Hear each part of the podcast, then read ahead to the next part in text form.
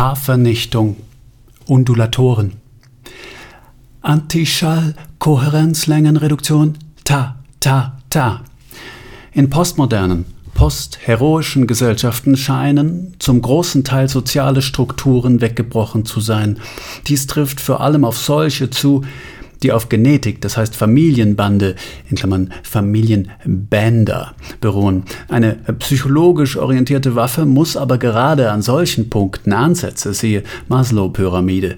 Daher muss mittels eines komplexen strategischen Mechanismus, basierend auf hochfrequenten Fernmelodien, die Paarbindung des Menschen erodiert werden, um ihn noch psychologisch angreifen zu können.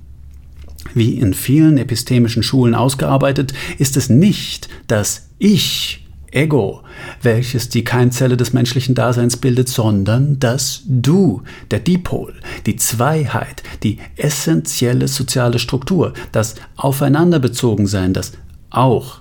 Wer hier angreift, gewinnt.